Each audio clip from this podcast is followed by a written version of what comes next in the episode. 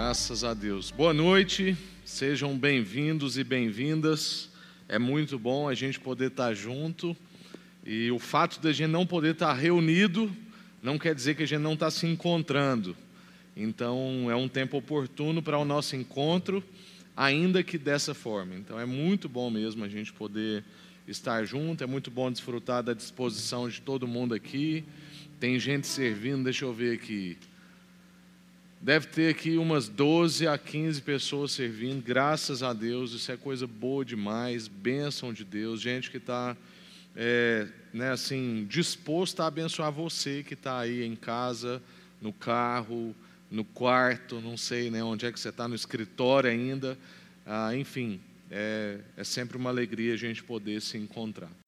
Abra sua Bíblia em Neemias, no último verso do capítulo 9 e a gente vai entrar no capítulo 10. Só antes da gente entrar aí na nossa reflexão de hoje, eu vou até pegar uma banquetinha aqui, porque como agora a gente está em transmissão, você está sentado, eu vou me dar o luxo também de ficar sentado um pouquinho. Vamos ver se eu aguento ficar sentado, que a gente fica agoniado. Às vezes começa a me movimentar. Ah, mas antes de da gente ir para a nossa reflexão, só quero reforçar com você a importância desse momento de contribuição, não só pelo que ele significa em termos da estrutura, mas pelo que ele significa para você, não só em termos do que você oferta, mas eu quero falar também em termos do que ah, você pode e deve ser assistido. Então, se você que está nos acompanhando online está passando alguma dificuldade no sentido de que a sua dispensa está vazia, está passando necessidade básica, você precisa de auxílio, não se poupe. Fale com a gente no WhatsApp da secretaria. A gente quer participar dos seus desafios. Mas eu também quero fazer um clamor para que você esteja atento às pessoas que são da igreja e estão próximas de você. Gente do seu pequeno grupo, gente que senta perto de você quando a gente está aqui presencialmente Ligue para essas pessoas, é, procure saber da vida dessas pessoas. Nós queremos participar dos desafios das pessoas, então a gente não simplesmente contribui para que o recurso venha para cá. A gente também quer distribuir recursos, a gente já tem feito isso de várias formas, mas eu quero falar diretamente para você que está aí acompanhando a gente. Se você está passando alguma necessidade, não deixe de falar com a gente. E se você conhece gente da nossa igreja que está passando necessidade, não deixe de falar com a gente. Amém? Graças a Deus. Série Recomeços, nós estamos caminhando para o fim. O Ricardo até me perguntou quantos episódios a gente ainda teria. Eu não tenho certeza, mas eu acho que nós vamos acabar na quarta-feira que vem. Eu não tenho certeza porque eu acho que a reflexão de hoje não vai dar para ser encerrada é, do jeito que está aqui, entendeu? Então, para a gente poder, às vezes, ter o nosso bate-papo, você enviar alguma pergunta aí pelo YouTube, eu vou precisar cortar essa, essa ministração de hoje em duas, porque Deus foi derramando muita coisa e, e eu fui muito abençoado na construção dessa exposição. E eu imagino que nós não vamos conseguir concluir ela toda hoje. Então, eu já não estou tão certo que eu consiga acabar na próxima quarta, mas existe uma grande chance da gente né, terminar a nossa série na próxima semana. E nós já estamos aí né, buscando em Deus, já tem tempo que nós estamos buscando em Deus. Temos várias ideias, mas nós queremos ter certeza daquilo que Deus quer ministrar no seu coração, na vida da igreja. E por isso que a gente está aí, né, demorando um pouco para dar a notícia da próxima série, mas provavelmente no início do próximo mês nós vamos ter série nova na quarta-feira. Amém? Neemias capítulo 9, como eu disse, no último verso, verso 38, é onde nós vamos aí basear a nossa reflexão e depois nós vamos entrar no capítulo 10 pegando mais do meio para o fim, do verso 28 em diante, e o tema de hoje é Fazendo Aliança para o Recomeço. Nós queremos falar sobre compromisso, aliança, pacto, e a gente espera em Deus mesmo, assim, estabelecer compromissos necessários para esse tempo de recomeço. Um tempo novo, um tempo de recomeço exige de nós posicionamento, compromisso e aliança. E uma das formas como o nosso Deus é conhecido na palavra é justamente pela expressão Deus de aliança, Deus de promessa. Tem até música, né? Deus de aliança, Deus de promessa, Deus que não é homem para mentir.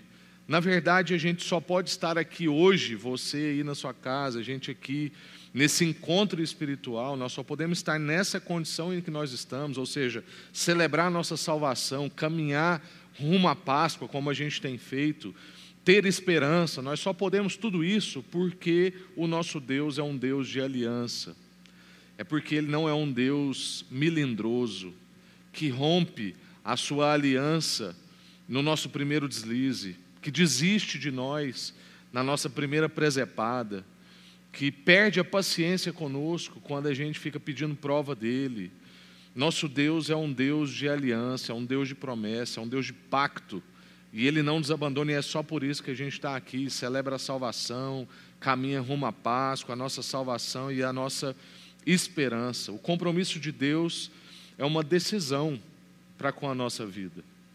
O compromisso de Deus com a gente não depende dos nossos acertos, não depende da nossa busca, não depende da nossa correspondência, não está fundada num contrato de benefícios para as partes. O compromisso de Deus com a gente não é fundado tipo assim, vocês vão fazer isso, eu vou fazer isso, vai ficar bom para todo mundo. O compromisso de Deus é fundado numa aliança, um compromisso, um pacto. Só que aí isso produz em nós uma resposta. Nós não queremos nos conformar de simplesmente receber essa notícia maravilhosa, que, é a, as, que são as boas novas, as boas notícias a notícia de salvação. Nós não queremos simplesmente isso. A nossa resposta a esse movimento de Deus em direção a nós, a nossa resposta em relação a esse pacto, a essa aliança, é também nós sermos fiéis. Nós queremos corresponder a tamanho amor. Nós não fazemos é, o que nós queremos fazer aqui, que é estabelecer essa aliança e fazer essa aliança para o recomeço. Nós não queremos fazer isso para alcançar Deus, para ter o seu favor. Não, nós fazemos isso porque Ele nos alcançou. Nós fazemos isso em resposta. Nós nos comprometemos porque Ele se comprometeu primeiro. Nós nos comprometemos porque Ele se comprometeu quando nós ainda não tínhamos nenhum compromisso. Pelo contrário, nós odiávamos a Deus, nós fazíamos outros deuses. E até hoje, nosso coração é uma fábrica de ídolos. A gente busca outros deuses que nos correspondam de forma imediata. Como a gente vê ali no livro de Êxodo, você vai ler o livro de Êxodo, você fica indignado. E a gente fica indignado porque a gente é soberbo. porque a gente fica assim: como é que Deus tem paciência com esse povo ruim, chato? Aquele povo somos nós, gente. Nós temos prova de Deus, como o Ricardo deu testemunho aqui. A gente experimenta uma cura. Mas aí depois a gente passa um outro aperto e parece que a gente esquece aquele Deus daquela cura. E a gente já duvida de novo. E a gente já quer correr para um outro Deus, o Deus do recurso, o Deus do contato, o Deus da influência. Sei lá qual Deus que você às vezes corre, mas a gente vai fazendo esses deuses que nos respondem, parece que mais imediatamente. Então, mesmo a gente sendo assim, Deus se compromete com a gente, faz uma aliança conosco. Então, o nosso comprometimento, aquilo que nós estamos propondo aqui no tema de hoje, que é a gente fazer uma aliança para esse recomeço, nada mais é do que uma resposta, do que um coração impelido, justamente porque Ele se comprometeu conosco quando nós ainda não éramos comprometidos com Ele. E aí, nessa parte que a gente vai abordar agora de Neemias, nessa parte da história, a gente vê justamente essa resposta do povo de Deus a gente vai ver eles estabelecendo compromissos, fazendo aliança para o recomeço. E o que eu quero meditar com você são quatro coisas que são respostas a uma pergunta. E a pergunta é: o que que contém nessa aliança para o recomeço? Se nós estamos propondo como tema fazer aliança para o recomeço, o que que contém nessa aliança para o recomeço? Primeira coisa, eu não sei se nós vamos conseguir abordar os quatro, as quatro respostas hoje, mas nós vamos abordar as quatro respostas, ainda que a gente conclua na quarta-feira que vem. Mas a primeira resposta do o que, que contém nessa aliança? Contém um compromisso de conversão. Contém um compromisso com uma nova rota. Nós precisamos estabelecer um compromisso de conversão para o recomeço. Não dá para recomeçar seguindo a mesma direção que nós estávamos seguindo, independente do cenário. Independente de pandemia, de crise econômica, de pós-verdade, você não sabe mais no que, que você acredita, você recebe uma notícia sobre tal coisa, parece que aquilo não é verdade, depois você descobre que é verdade, ou uma coisa que você tem certeza que é verdade, depois você descobre que não é verdade, independente do cenário. A nossa conversão, a nossa mudança de rota, não depende das circunstâncias, é uma decisão no coração. E nós então precisamos, para esse recomeço, como algo que contém nessa aliança para o recomeço, assumir um compromisso de conversão. O verso 38 do capítulo 9, agora a gente vai ler então o verso 38 do capítulo 9 de Neemias, diz: O povo respondeu, em vista disso tudo, fazemos uma aliança solene e registramos por escrito Neste documento selado estão os nomes dos nossos líderes, levitas e sacerdotes. E aí no capítulo, no, no capítulo 10 vai começar a discorrer esses nomes. Eu não vou ler agora esses nomes, na verdade nós não vamos ler esses nomes, porque eu quero me deter nessa expressão. Em vista disso tudo, fazemos uma aliança solene. O que, que o texto está querendo dizer? Lembra da semana passada?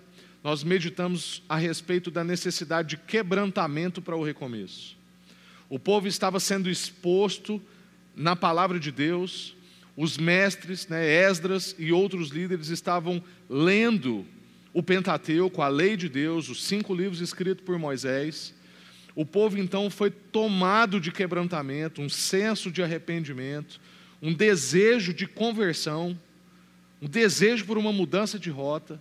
E então eles diante disso tudo, como eles dizem, em vista disso tudo, fazemos uma aliança. Ou seja, essa aliança contém um compromisso de conversão. Em vista disso tudo, nós não podemos continuar da forma como nós estamos. Nós meditamos então sobre a necessidade do quebrantamento para o recomeço, e agora a gente está vendo a resposta a esse, a esse quebrantamento, e a resposta do quebrantamento é um compromisso de transformação é uma conversão. É uma nova rota, é a busca por um propósito, é um novo caminho, é entrar numa jornada. Esse povo não seguiria da mesma forma. Meu irmão e minha irmã, não tem como nós estarmos sendo expostos como nós estamos nas últimas quartas-feiras e nos últimos domingos, como Deus tem ministrado sobre a nossa vida, o Espírito usando na vida de quem está ministrando e nós continuarmos da mesma forma. Não tem como nós seguirmos da mesma forma. É isso que o povo aqui está estabelecendo como compromisso. Nós não seguiremos da mesma forma. O recomeço exige de nós uma postura, uma posição. Esse povo não queria resolver simplesmente um problema imediato. Esse povo queria envolver as suas famílias nas decisões que eles estavam tomando. Esse povo queria ir por um novo caminho, eles não estabeleceram compromissos privados, compromissos individuais. Não é uma coisa assim, eu vou mudar. Não interessa se o povo aqui perto de mim vai mudar, não. Era um compromisso coletivo, eles não se, não se conformavam em simplesmente um entendimento pessoal.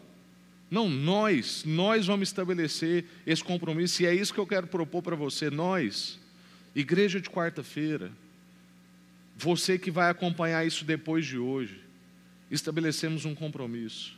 Nós não vamos viver da mesma forma. Tudo que a pandemia tem revelado para nós, os desafios na família, a forma como a gente lida com o dinheiro, o lugar onde estão as nossas esperanças, nós não queremos viver da mesma forma. Nós queremos estabelecer compromissos, e esses compromissos não, compromissos não são privados, como a gente vai ver a seguir, a gente vai chegar nesse ponto, não sei se hoje, mas nós vamos chegar nesse ponto.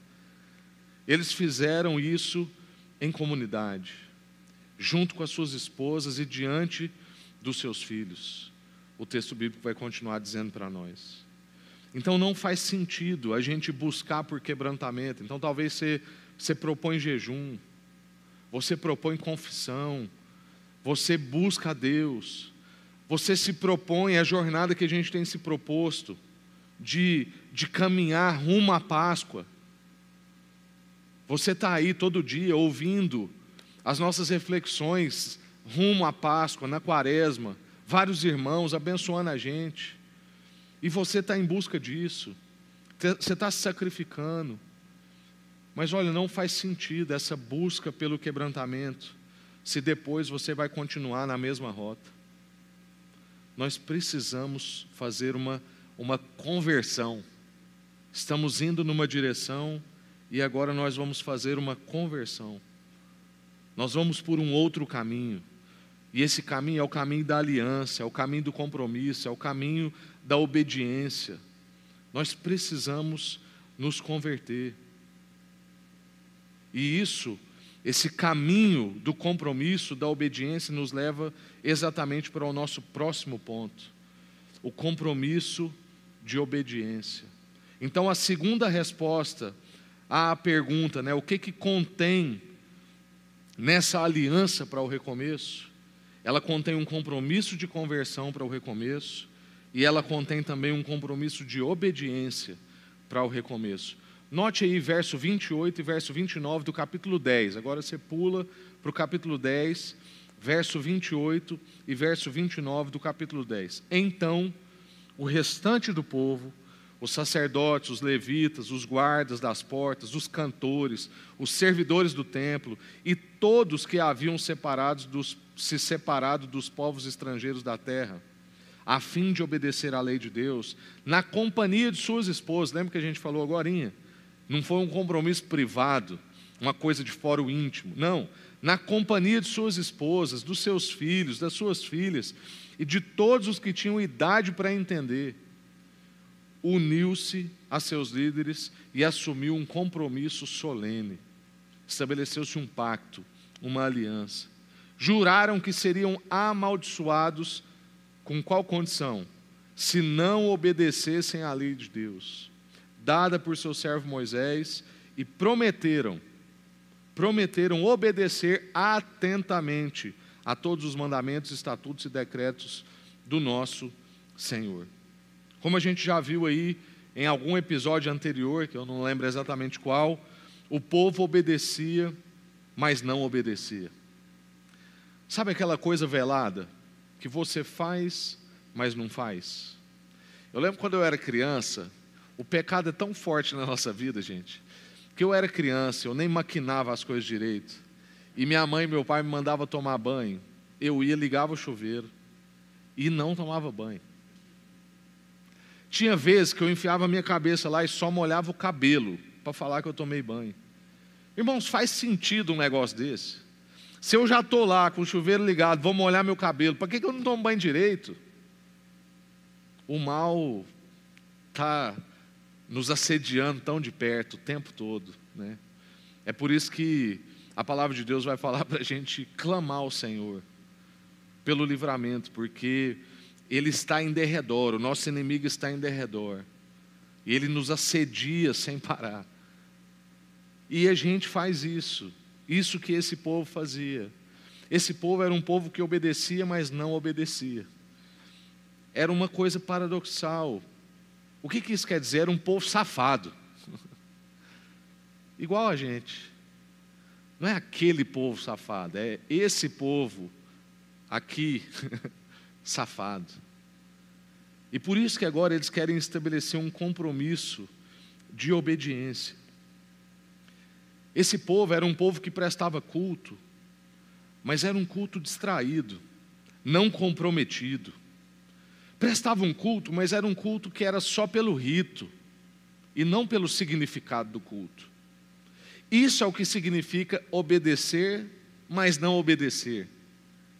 Ele vai, ele está na reunião, ele ouve, mas ele está distraído, não está comprometido. É somente um rito na vida dele. A irmã não está ali pelo significado daquela celebração, com o coração totalmente voltado para adoração.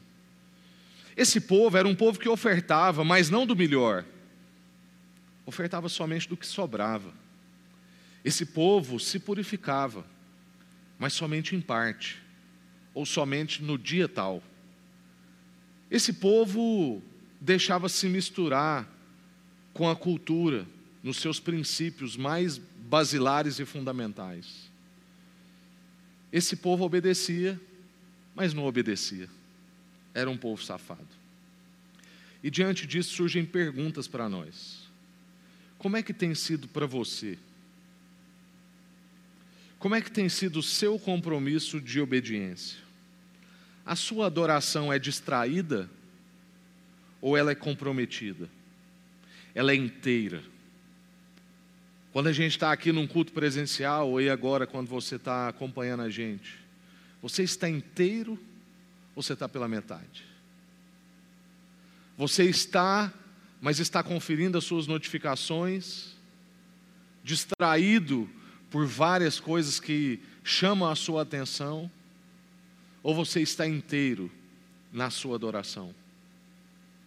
Isso é só parte do seu rito semanal? Ou você lembra o seu coração do real significado de que é estar diante de Deus, de que é estar diante da palavra, de que nós vamos ser agora lavados por essa palavra e nós vamos sair daqui totalmente transformados. Meu irmão, minha irmã, tem muita gente que eu conheço que pula de auditório em auditório, de reunião em reunião, de monte em monte, como o Ricardo falou. E parece que ela não é impactada, parece que ela não é ministrada, parece que aquilo que ela vive não dura. Irmãos, há um, há um jeito da gente se posicionar diante dessa palavra, há um compromisso de obediência. Com qual disposição de coração você vem para esse encontro? Quando você vem para esse encontro, você medita sobre o real significado dele, tudo que Deus pode ministrar nesse momento. Que Deus pode ministrar cura enquanto eu estou falando. Que Deus pode destravar algo na sua vida enquanto a gente está ministrando. Que Deus pode fazer um milagre na sua área financeira enquanto a gente está falando. Que Deus pode reconciliar você com o seu cônjuge enquanto a palavra de Deus está sendo ministrada. Várias coisas podem acontecer num momento de adoração. Você se lembra intencionalmente de que isso tudo pode acontecer? Eu vejo, por exemplo, quando a gente está aqui no presencial, que tem um tipo de pessoa que vem com um bloquinho. A Ana Laura é uma irmã que sempre me abençoa. É uma jovem. E ela sempre traz um caderno. E eu estou pregando e ela está anotando. Dá até medo, irmãos. Porque eu falo assim, eu tenho que ser preciso. Porque ela vai escrever isso. E eu sei lá quantas vezes ela vai ler depois, ou se a irmã dela vai ler, ou se o filho dela vai ler. Hoje, eu, hoje não, anteontem eu achei uma Bíblia minha de 97, 1997.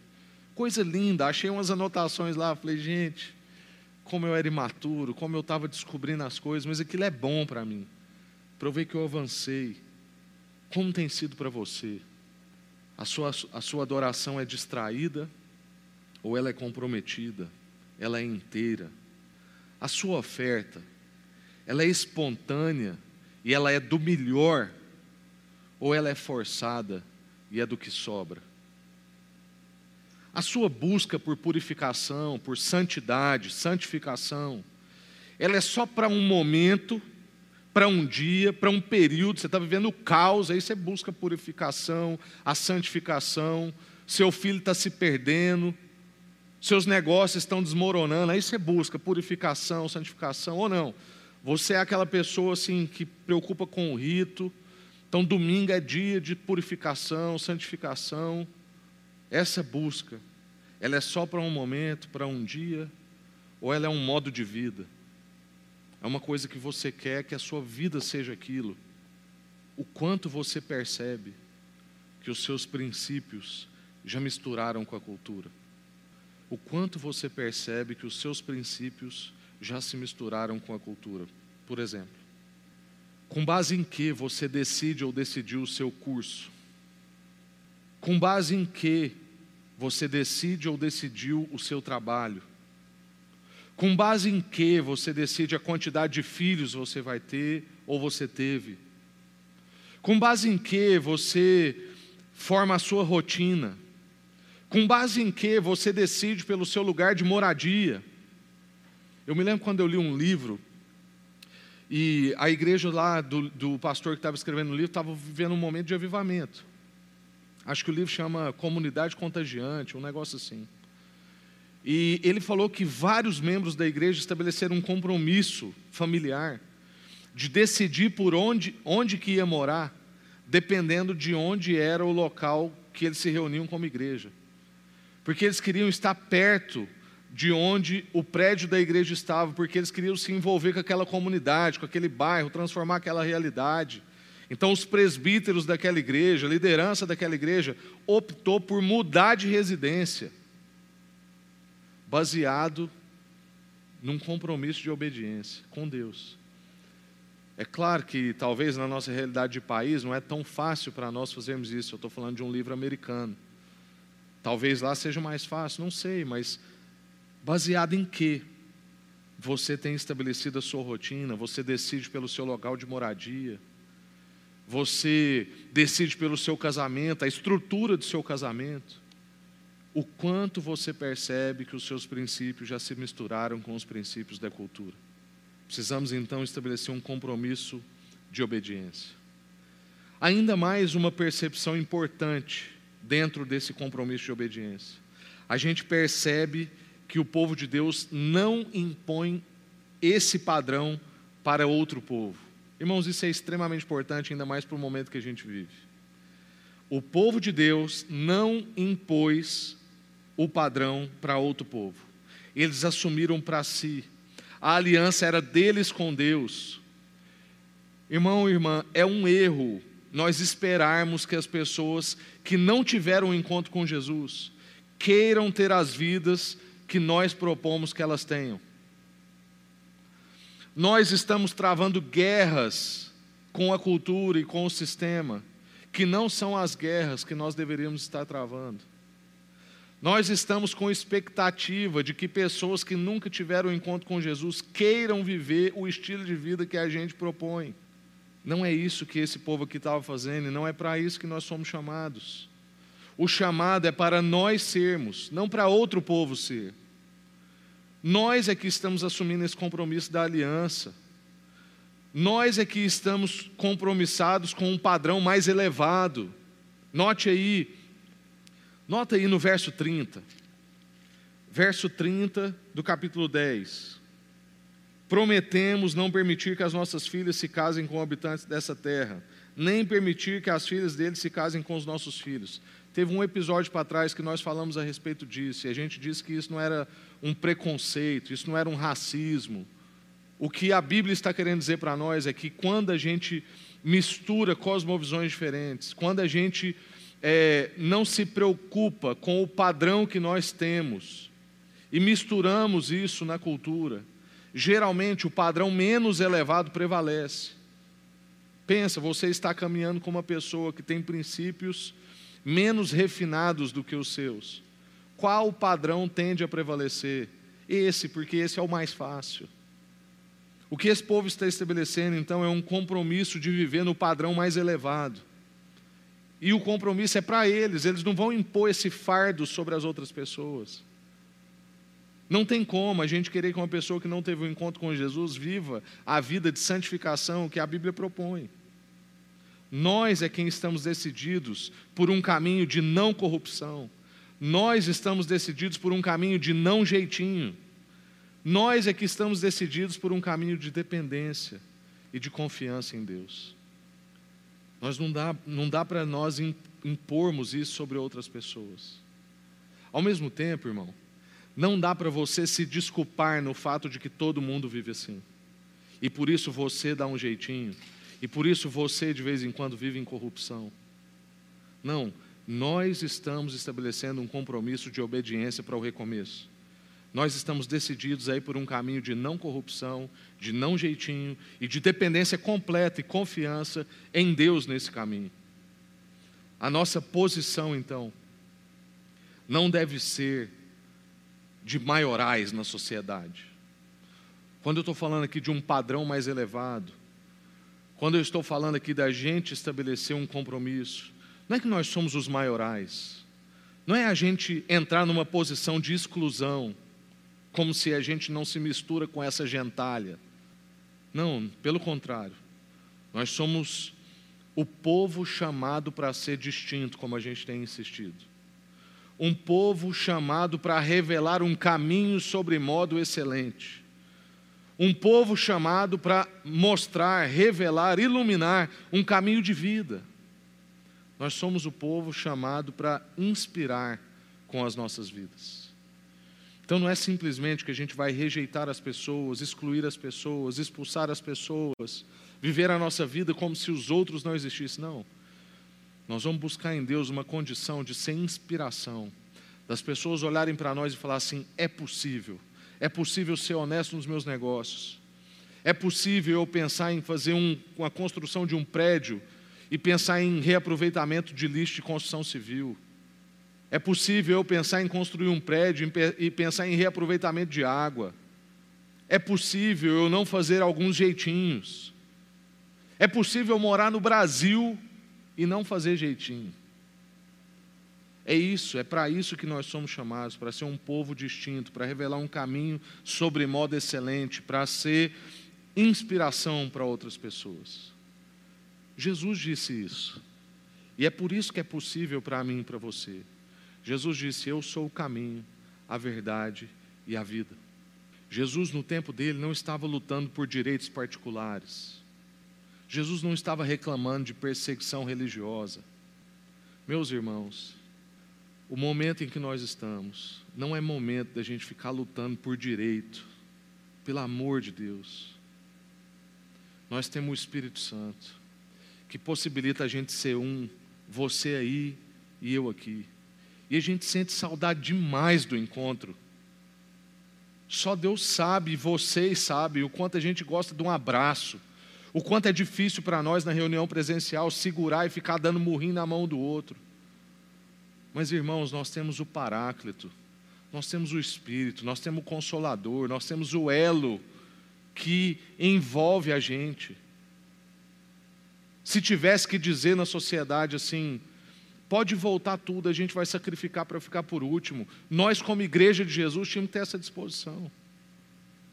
Jesus não ficava lutando por direitos particulares. Os nossos irmãos que lutaram por direitos não lutaram por direitos particulares, lutaram pelo direito de todos. História de William Wilberforce contra a escravatura. História de Martin Luther King em relação aos negros. Não era para libertar escravo crente. Não era para libertar negro crente. Era para libertar escravo. E era para libertar negro. Não é uma coisa bairrista. Não é ficar lutando por direitos particulares é para revelar um caminho sobre modo excelente, é para revelar um compromisso de obediência nosso, de que nós somos um povo distinto. Jesus não tinha expectativa de que pessoas fossem boas por si só. Jesus não tinha expectativa de que essas pessoas tivessem vida por causa dos seus acertos. Jesus tinha certeza de que se não fosse pela revelação de um caminho sobre modo excelente, que ele veio para revelar, e nos deixou a mesma missão de revelar esse caminho, que é ele. Ele é o caminho, a verdade e a vida. Não há vida fora dele, não há verdade fora dele, e não há outro caminho que não seja ele. Nós somos chamados então para revelar Jesus, para revelar esse caminho, para revelar essa verdade, para revelar essa vida, para revelar o único caminho. Pessoas que estão perdidas não precisam que a gente brigue com elas, elas precisam ser orientadas. Para alguém aqui na porta do prédio da igreja, indo sentido Pedro Ludovico, e ele me mostra um endereço falando que ele quer ir para o centro. Eu não vou falar com ele assim, meu irmão, você é burro. Para onde você vai? Seu ignorante, você está do lado errado. Ele está perdido. Ele não precisa que eu brigue com ele. Ele precisa ser orientado. Ele precisa de revelação. Ele precisa que alguém revele o caminho do destino dele. E nós recebemos essa incrível e alta responsabilidade, missão de revelar o caminho de apontar o destino, de trazer esperança. Pessoas que estão sem vida, há vida em Jesus. Pessoas que estão perdidas, há destino em Jesus. pessoas que não conseguem discernir a verdade. Jesus é a verdade. Que a gente possa então para esse recomeço, eu vou encerrar aqui, realmente são quatro pontos, mas eu vou parar no segundo, para a gente poder ter o nosso bate-papo e você já prepara a sua pergunta, mas esteja com isso em mente. É tempo da gente fazer aliança para o recomeço. E dentro dessa aliança a gente quer estabelecer compromissos. E nós queremos ter compromisso de conversão, de estabelecer uma nova rota, de pegar um novo caminho, de não seguir por onde nós estávamos indo, não seguirmos da mesma forma. E eu quero desafiar você também a um caminho de obediência. A um caminho a obedecer de verdade, não aquele que nós citamos de obedecer, mas não obedecer. Esse caminho de revelar o caminho, esse compromisso, desculpa, de revelar o caminho, de apontar um destino, de sermos um povo distinto, porque a gente inspira o povo a querer viver da forma que a gente vive e não ficar jogando fardo pesado em cima das pessoas. O fardo de Jesus é leve. Que a gente possa inspirar com leveza e que o nosso compromisso de conversão e de obediência inspire as pessoas a quererem converter dos maus caminhos que elas estavam. Que eu possa ensinar a pessoa a pegar a direita aqui no 90, fazer uma conversão ali na 136 e ir para o destino que ela tem que ir. E não ficar brigando com ela. Trazer direção, trazer apontamento, em nome de Jesus. Eu quero orar com você e a gente, se o Ricardo já quiser subindo aqui, eu vou chegar mais para cá, viu, Ricardo? É, e aí a gente pode conversar. Senhor, é tanta coisa que que está no coração, é tanto desafio para a minha vida, para a nossa vida. É tão difícil, ó Deus, viver de maneira coerente ao que eu estou compartilhando. É um grande desafio, ó Deus, ao mesmo tempo um enorme privilégio. O Senhor nos convocou para a missão junto do Senhor. E por isso nós queremos estabelecer compromisso, fazer aliança, ter um pacto, ó Deus, com o Senhor. Nós não queremos quebrar isso, ó Deus. Alianças não são quebráveis. Contratos, sim, aliança, não. Pactos não são feitos para serem quebrados. E nós queremos, ó Deus, esse compromisso. Um compromisso de pegar uma nova rota. Um compromisso de não seguir as nossas vidas das mesmas formas que nós estávamos vindo. Talvez cada um e cada uma que está me ouvindo aqui é numa área. Talvez tem gente aqui que é bom demais na área da generosidade oferta da primícia, do que custa e não do que sobra. Mas pode ser que essa mesma pessoa é distraída na adoração, é falha em perceber o significado de nós estarmos diante do Senhor, com louvor, com exposição da palavra, uma devocional, uma vida de devoção todo dia. Ou pode ser que não, pode ser que tenha alguém que é apaixonado pelo encontro ao Deus da igreja, que é diligente na adoração todo dia, que busca mesmo, ó Deus, esse caminho da purificação, mas às vezes tem dificuldade na área do recurso, ou já se misturou demais com os princípios da cultura e perdeu os princípios das escrituras. Cada um aqui tem o seu desafio. E a gente quer clamar, ó Deus, para que o Senhor converta o nosso coração naquilo que a gente precisa ser convertido. Há uma longa jornada. E como a gente insiste aqui, nós queremos seguir numa longa obediência na mesma direção. Nessa jornada, Deus, queremos mesmo corrigir os nossos caminhos e que sejam caminhos que inspire quem está perto de, nós, ó Deus. Em nome de Jesus, recebe hoje o nosso compromisso, a nossa aliança com o Senhor, num compromisso de conversão e de obediência por enquanto, porque o Senhor requer de nós ainda mais dois compromissos que nós vamos meditar na semana que vem. E nós queremos ser fiéis a eles. Em nome de Jesus. Amém. Amém. Graças a Deus. Graças Amém. a Deus. Pode ficar por aí mesmo, a gente estamos sem máscara. Obrigado pela paciência, irmãos. A mensagem é sempre desafiadora para a minha vida. A gente sempre tem expectativas, né? E às vezes o Rafael coloca no nosso grupo Irmãos, orem porque para que a palavra flua. Então a impressão que eu tenho é que todas as vezes que ele fala, ore, nós oramos. Amém. E aí o resultado nós já conhecemos. Isso é privilégio, né? Assim como também é privilégio a gente conhecer a palavra de Deus e quando se fala de compromisso, você querer mudar o rumo da sua vida. Uhum. E isso é, tem algum, alguns pressupostos que, que são necessários, porque mesmo que a gente queira, e se nós não verbalizarmos isso, acontece muito como acontece como está escrito na palavra. Pedro chegou numa ocasião para Jesus, onde havia uma pessoa que estava muito doente, ele estava doente emocionalmente, estava doente é, no seu corpo. E Pedro chegou para Jesus e disse o seguinte: Jesus, o Senhor curou todos os outros que estavam aqui, ele não. Pedro, ele não quer. Ele nunca falou que quer. Então, o primeiro passo, se você quer ter, construir uma, uma relação, é, uma aliança com Deus, algo maior, eu acho que é necessário que a gente primeiro diga isso a Deus: Deus, eu quero. Eu quero ter essa aliança, eu quero renovar essa aliança. E é a mesma coisa quando acontece, às vezes, alguma coisa comigo com a minha esposa, quando nós temos que fazer uma sessão de perdão. Nós estamos pegando, reafirmando: olha, nós Amém. temos uma aliança. Uhum. E eu quero te pedir perdão. Uhum. O perdão é uma atitude, é uma decisão. E é claro que também a gente, que no, no caso da pessoa que a gente ama, nós queremos fazer isso. Uhum. Então, se você tem algo a fazer, faça logo. Uhum. Fala para Deus: olha, eu quero, eu quero mudar minha vida, eu quero mudar minha postura espiritual, mental, para que eu possa enfrentar o momento de pandemia de acordo com aquilo que o Senhor nos ensinou na Sua palavra. E assim em toda a área da sua vida. Eu testemunhei para vocês a respeito da cura.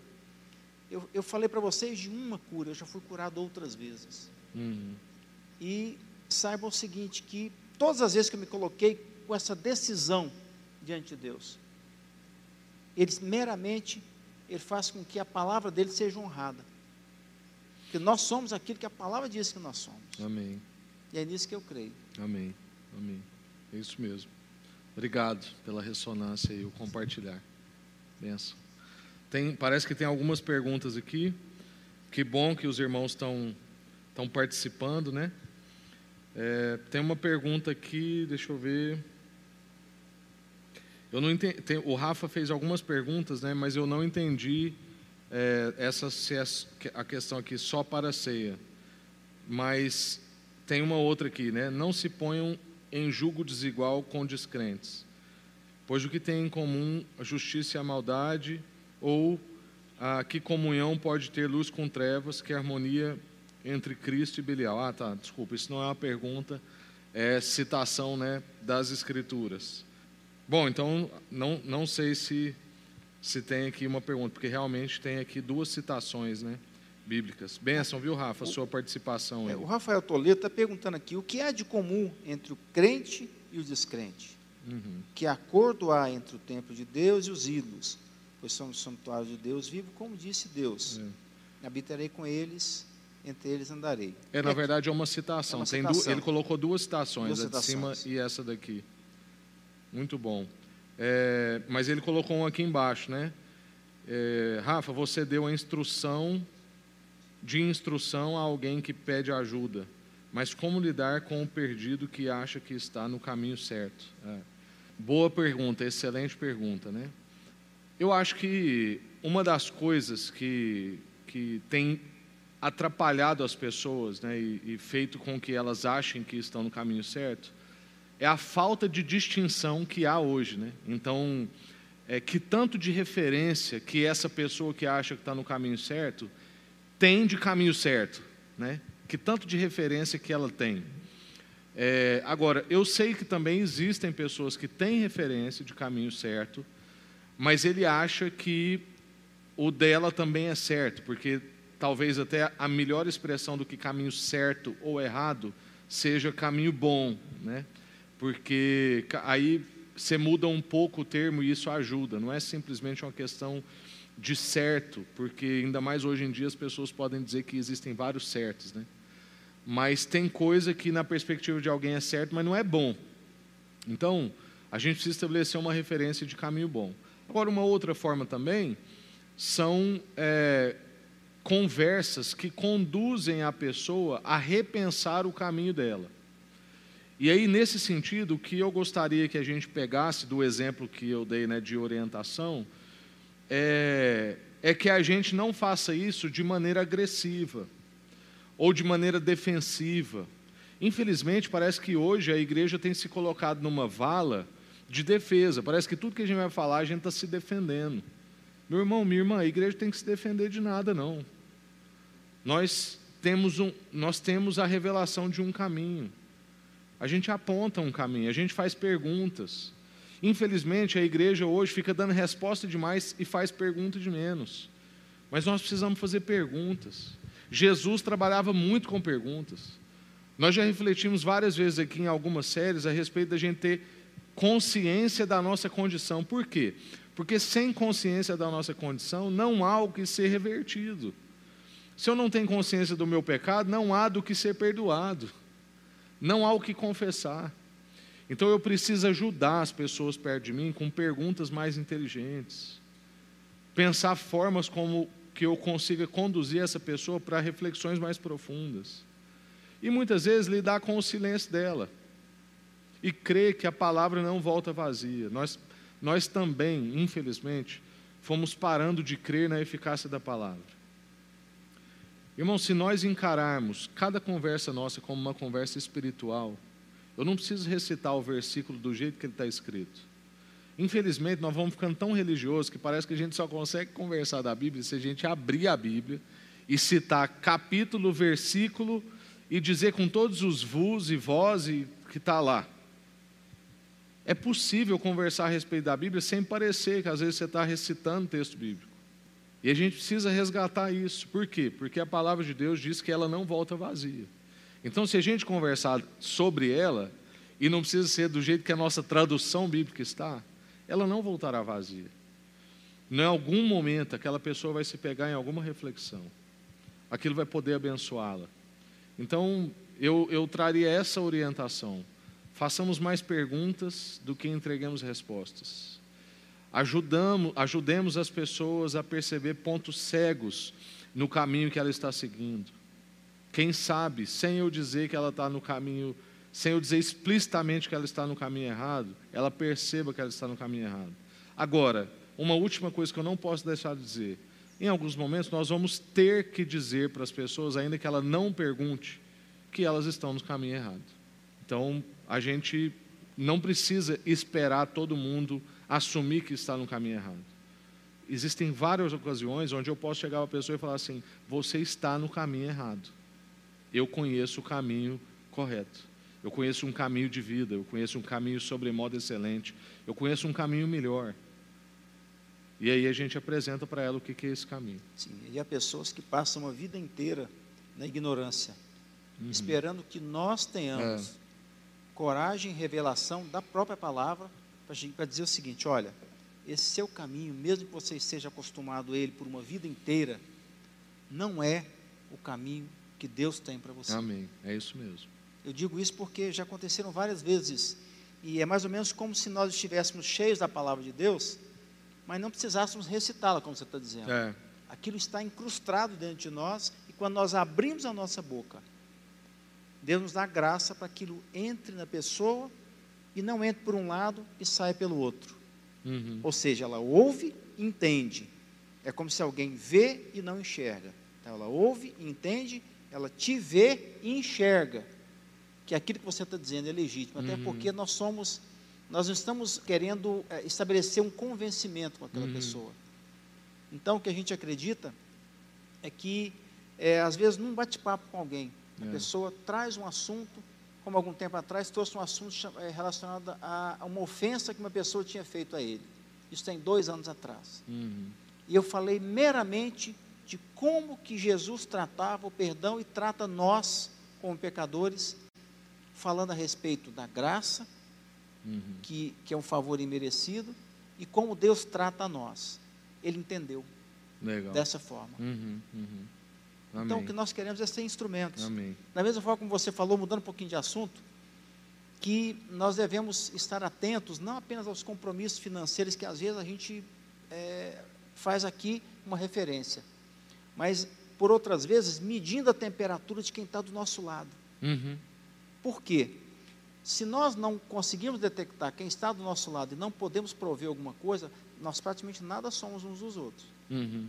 Então isso é uma prática, isso já É. é, é, eu e minha esposa ficamos, sabe, assim, ó, tentando é, detectar, não que a, gente, que a gente queira saber a respeito daquilo, mas para que a gente não venha ser omisso Aham. e que a gente venha assumir É. Uhum. compromissos com quem está do nosso lado. Amém.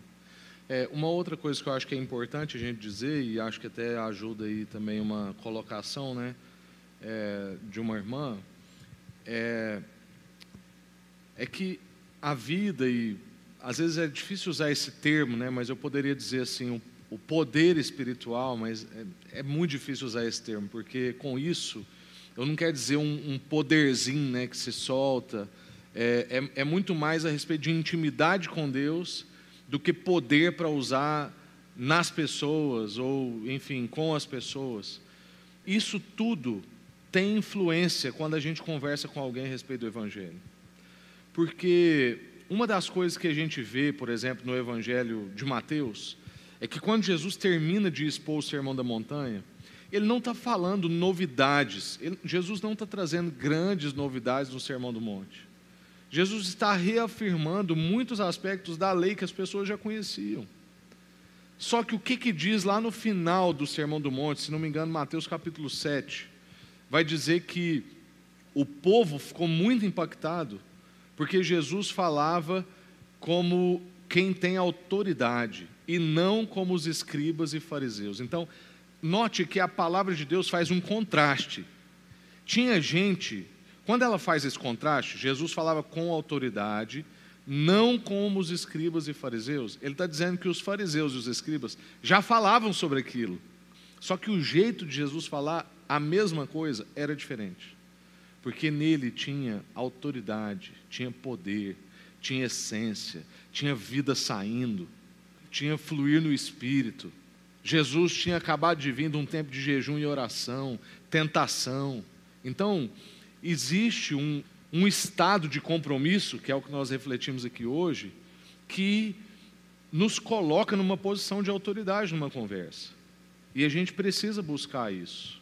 E não é que a gente tem que deixar para depois. Ah, então eu só vou falar quando eu chegar lá. Não. Essa notícia que nós temos, que é a notícia do Evangelho, que é a notícia de que já não há mais condenação, de que a gente não precisa viver escravo de nós mesmos, ou do sistema, ou dos deuses que nos cercam, como prazer, dinheiro, ah, enfim, é, é, desejo de autonomia. Nós não precisamos viver nessa condição, essa notícia está aí. E independente do seu momento, você tem que compartilhar e pode compartilhar. Mas, irmãos, há, há uma condição que quando a gente está revestido cada vez mais dela, há autoridade no nosso compartilhar. Então, se você quer compartilhar com alguém, busque essa condição, porque senão é só opinião, é só conselho. Muitas vezes, quando a gente compartilha o evangelho com a pessoa, parece que a gente está dando um bom conselho para ela. Parece que a gente está emitindo uma boa opinião para ela. E o evangelho não é isso. O evangelho não é um bom conselho. O evangelho é uma notícia Uma boa nova. ele estava ou ela estava indo por um caminho que levava à morte, e a boa notícia é que agora ela pode pegar um caminho de vida. Essa é uma das formas de dizer dessa notícia, mas é uma notícia, não é um conselho. E quanto mais revestido então a gente está dessa autoridade, quer dizer que nós estamos compromissados com isso, com essa verdade, e que nós não queremos simplesmente emitir uma opinião ou dar um bom conselho, nós queremos de fato interferir na vida daquela pessoa, e justamente por isso nós estamos assumindo um compromisso. Um compromisso de sacrifício, um compromisso de obediência, um compromisso de nova rota nossa. E que quem estiver perto da gente, a gente vai levar por essa nova rota, esse novo caminho e por essa jornada junto com a gente. Amém? Nosso horário já deu, não sei se você quer fazer alguma consideração final aí. Está, está ok. Amém, graças a Deus. Então vamos orar. Eu quero pedir para o Ricardo mesmo orar por nós, para a gente encerrar. O, o Samuca Yasmin pode vir aqui para abençoar a gente aí no último cântico. E muito bom estar com vocês, muito bom a gente aprofundar nessa palavra. Há muito mais de Deus para nós, né? Nesse tema e, e, também nesse dia que você possa continuar buscando e, e assumir esse compromisso com Deus, né? Um compromisso de conversão e um compromisso de obediência. Em nome Amém. de Jesus. Amém. Amém. Deus querido, nós podemos sentir a Sua presença, Pai, no nosso encontro. É como se nós nos reuníssemos solicitando pedindo que você, o Senhor esteja nos direcionando e o Senhor verdadeiramente está no nosso meio. O fluir da Sua palavra, o louvor, a adoração, são sinais, ó Deus, de que o Senhor está conosco e que nós devemos perseguir o caminho, Pai, que é pregar o Evangelho a toda criatura, que é testemunhar das Suas maravilhas e fazer com que nós possamos exalar o bom perfume de Cristo. Obrigado por essa noite memorável, Deus. Muito obrigado. Muito, muito obrigado. E dá-nos esse coração grato, Deus. Porque o coração grato, Pai, faz com que a gente tenha o um entendimento e a visão correta de tudo aquilo que está acontecendo, mesmo ante a tantas adversidades. Então, dá-nos esse coração grato em qualquer circunstância, Deus. Muito obrigado, Pai. Muito obrigado por essa noite, obrigado pelas pessoas que deram do seu trabalho voluntariamente para que, que nós pudéssemos estar aqui transmitindo aquilo que o Senhor nos dá a outras pessoas. Essa é a nossa oração, Pai, de todo o nosso coração, em nome de Jesus, o Cristo. Amém. Amém. Graças a Deus. Amém.